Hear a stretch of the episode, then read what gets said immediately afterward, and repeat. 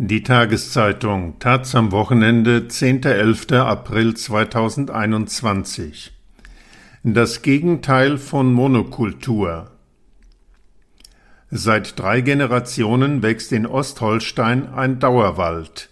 Die Bäume stehen dort nicht nur länger als anderswo, sie weisen auch eine größere Vielfalt auf. Bis zu 30 Arten kommen auf einen Hektar. Ein Spaziergang mit dem Förster Ulf Köhn und dem Waldbesitzer Christian Herzog von Oldenburg. Von Esther Geislinger der zauberhafteste Punkt im Wald von Kasseedorf ist nicht die 100-jährige Douglasie mit ihrem wuchtigen Stamm, den der Waldbesitzer und sein Förster Gästen so gern zeigen. Es ist auch nicht die alte Buche, deren Wurzeln aussehen wie eine Zeichnung in einem Märchenbuch.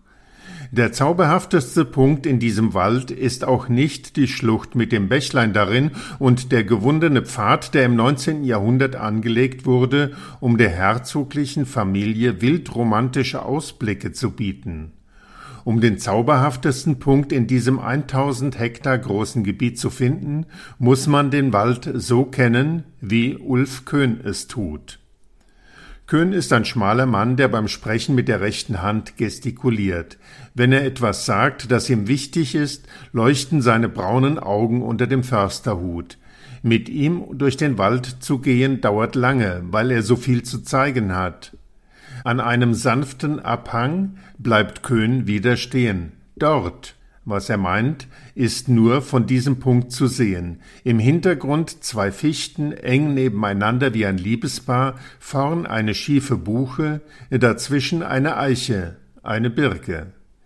Keiner der Bäume ist perfekt gewachsen, aber gemeinsam bilden sie ein perfektes Ensemble. Das ist Waldästhetik, sagt Köhn. Das Tolle ist, das habe nicht nur ich gesehen und stehen lassen, sondern schon mehrere Förstergenerationen vor mir. Und die Besitzer waren einverstanden. Christian von Oldenburg steht daneben und nickt. Weil Bäume so viel älter werden als Menschen, ist Försterei ein Mehrgenerationenprojekt. Der Grund, warum Ulf Köhn und Christian von Oldenburg seit einigen Jahren regelmäßig PolitikerInnen, ForstexpertInnen, SchülerInnen und JournalistInnen durch den Kasseedorfer Wald führen, liegt darin, dass ihre Großväter vor rund 75 Jahren einiges richtig gemacht haben. Denn nicht nur die Familie von Oldenburg, auch die des Försters ist seit Jahrzehnten für diesen Wald zuständig. Ulf Köhn, heute 57, deutet auf einige Stämme. Die haben mein Bruder und ich mit unserem Vater gepflanzt. Sein Bruder hat eine Lehre im Forstbetrieb gemacht und leitet nun ein benachbartes Revier. Ulf Köhn hat studiert und ist in die Heimat zurückgekehrt, um ebenfalls in die Fußstapfen des Vaters zu treten. Dauerwald heißt das Prinzip, das die Großväter begonnen und folgende Generationen beibehalten haben, auch gegen Widerstände. Das Konzept entstand in den 1920er Jahren. Einer der Pioniere hieß Hans von Arnswald, Ulf Köhns Großvater war dessen Mitarbeiter. Beide flohen nach dem Zweiten Weltkrieg aus Mecklenburg nach Schleswig-Holstein und überredeten Christian von Oldenburgs Großvater zu einem Experiment. Wie alle Wälder in Deutschland musste auch der herzogliche Forst ein Drittel seiner Bestände als Reparationszahlungen abgeben. Doch statt einzelne Flächen kahl zu schlagen, wurde der gesamte Bestand ausgedünnt, aber dafür der Wald erhalten. Das war ein bisschen Roulette, sagt Christian von Oldenburg. Ein schwerer Sturm hätte alles gefährdet. Doch der Sturm blieb aus, der Wald konnte sich entwickeln. Heute gehören die oldenburgischen Forste der Arbeitsgemeinschaft Naturgemäße Waldwirtschaft an, einer Gruppe von überwiegend privaten BesitzerInnen, die sich einer schonenden Bewirtschaftung verschrieben haben. Als ich 15 Jahre alt war, hatten wir Forstexperten zu Besuch und alle sagten übereinstimmend, das Konzept gehe hier nicht, sagt von Oldenburg. Da er heute 66 Jahre alt ist, liegt dieses Ereignis mehr als ein halbes Jahrhundert zurück. Er ist froh, dass damals niemand auf die Experten hörte. Früher galten wir als Idealisten, als Randgruppe. Während seines Wirtschaftsstudiums habe er auch Vorlesungen zur Försterei gehört. Niemand hat da von naturnah gesprochen, und wenn ich vom Dauerwald erzählt habe, war ich der grüne Spinner. Er macht eine kurze Pause, bevor er zusammenfasst Heute sind wir da, wo andere gern hinwollen. Drei Forstreviere, jedes um 1000 Hektar groß, gehören zur herzoglich-oldenburgischen Verwaltung. Christian von Oldenburg führt den Betrieb seit den 1990er Jahren, vorher teilte er sich die Aufgaben mit seinem Vater. Die Fläche bei Kasseedorf, das im Kreis Ostholstein zwischen den Seen und Hügeln der holsteinischen Schweiz liegt, gehört seit 1780 zum Besitz. Damals wurde der Bereich als Acker- und Weidefläche genutzt. Was hier heute wächst, ist angelegt worden, um Holz zu ernten. Das soll nachhaltend passieren. Diesen Begriff prägte Hans Karl von Karlowitz, der mit Hauswirtliche Nachricht und naturmäßige Anweisung zur wilden Baumzucht im Jahr 1713 einen ersten Leitfaden der Försterei schuf. Nachhaltig wirtschaften bedeutet, nicht mehr Bäume zu schlagen, als nachwachsen können. So bleibt das Gleichgewicht erhalten, wenn alles gut geht.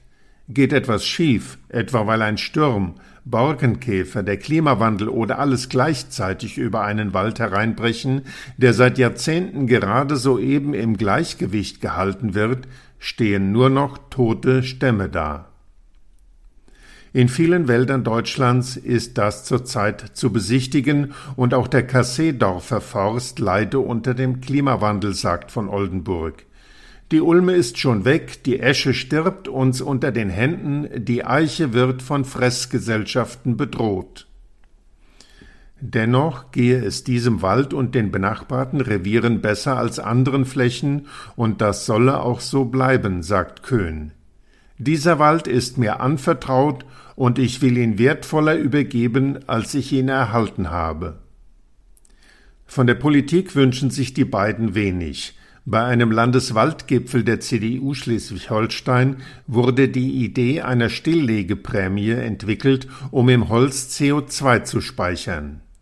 Für den Kasseedorfer Wald, in dem die Bäume ohnehin länger als anderswo stehen, wäre das nicht so wichtig. Für andere könnte das als Angebot interessant sein, meint Köhn. Wichtiger wäre ihm, dass die Verkehrssicherungspflichten verändert würden. Er deutet auf eine alte Buche, die abgestorbene Äste über einen Weg regt. Spaziergänge sind erlaubt, aber wenn ein Sportverein ein Lauffest machen will, muss ich ablehnen. Ich müsste erst die Äste wegnehmen, die herunterfallen könnten. Das kann doch nicht sein. Naturgemäß wirtschaften heißt, manche Bäume alt werden und sterben zu lassen. Anders als in Monokulturwäldern, in denen die Stämme wie Soldaten aufgereiht dastehen, gleich hoch, gleich dick, gleich gerade, und die gemeinsam geschlagen werden, wenn sie reif sind, bleibt der Dauerwald bestehen, nur einzelne Bäume werden entnommen. Das Ziel ist wertvolles, nicht schnelles Holz. Mein Produkt ist nicht Holz, sondern meine Produkte sind der Baum und der Wald. Köhn zeigt auf eine Linde. Daraus kann man Buntstifte machen, aber die Firmen lachen, wenn ich mit einem Stamm ankomme. Also wächst die Linde weiter, bis jemand ein besonderes Möbelstück oder ein Kunstwerk aus ihr machen will. Diese Art Wirtschaft ist aufwendig. Die herzogliche Verwaltung leistet sich verhältnismäßig kleine Reviere und der Förster treibt großen Aufwand. Ich kenne hier jeden Baum und ich gehe jedes Jahr mindestens einmal zu jedem und frage ihn, wie es ihm geht. Er lacht. Und die Leute sagen, ach, da macht der Förster mal wieder einen Spaziergang. Der Spaziergang führt durch lichtere Regionen, in denen vor allem Fichten stehen, und dichtere Bereiche mit Buchen, der Baum, der ohne menschlichen Einfluss im Norden vorherrschen würde. Doch in allen Bereichen sind die Bestände gemischt. Ein paar Birken, ein bisschen Ahorn, eine Tanne, Stieleiche, Roteiche. Bis zu 30 verschiedene Arten stehen auf einem Hektar, sagt Köhn.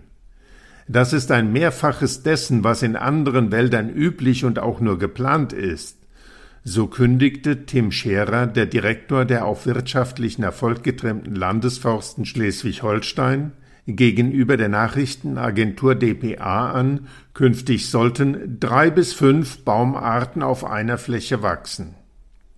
Im Gegensatz zu einer Monokultur ist das eine Verbesserung. Ein dichter, gesunder Wald ist das noch nicht. Hinzu kommt die Frage, welche Arten künftig in die Wälder einziehen sollen.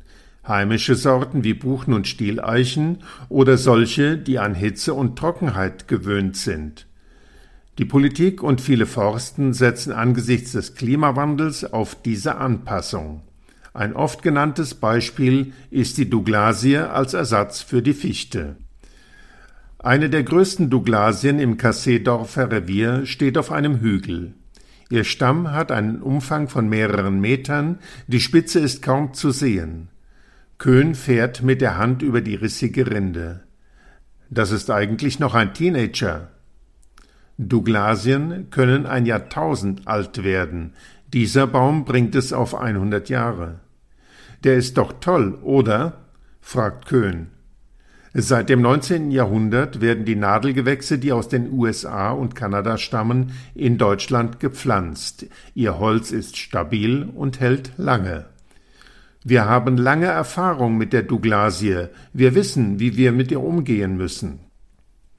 Vielfalt kann nicht schaden, findet Christian von Oldenburg, der die Baumarten aus der Fremde Gäste oder Besucher nennt. Wichtig ist nur, dass sie keine anderen Arten verdrängen. Köhn sagt über die Fichte, die ohne menschliches Zutun ebenfalls kaum in Schleswig-Holstein vorkäme, auch die Fichte gehört zu unserer Gesellschaft. Aber Monokulturen seien auf keinen Fall der richtige Weg, und an Wunderbäume, die den Klimawandel abkönnten, glauben beide nicht. Kein Baum liebt Trockenheit, sagt Köhn. Auf nur wenige Arten zu setzen ist verantwortungslos gegenüber den kommenden Generationen, sagt von Oldenburg. Was also hilft? Mit der Natur arbeiten, nicht gegen sie, sagt Köhn kleinteilig schauen, was auf welcher Fläche funktioniert, das Ökosystem im Blick behalten und jeden einzelnen Baum unterstützen, wo es nötig ist. Der Wald wird die Antworten geben.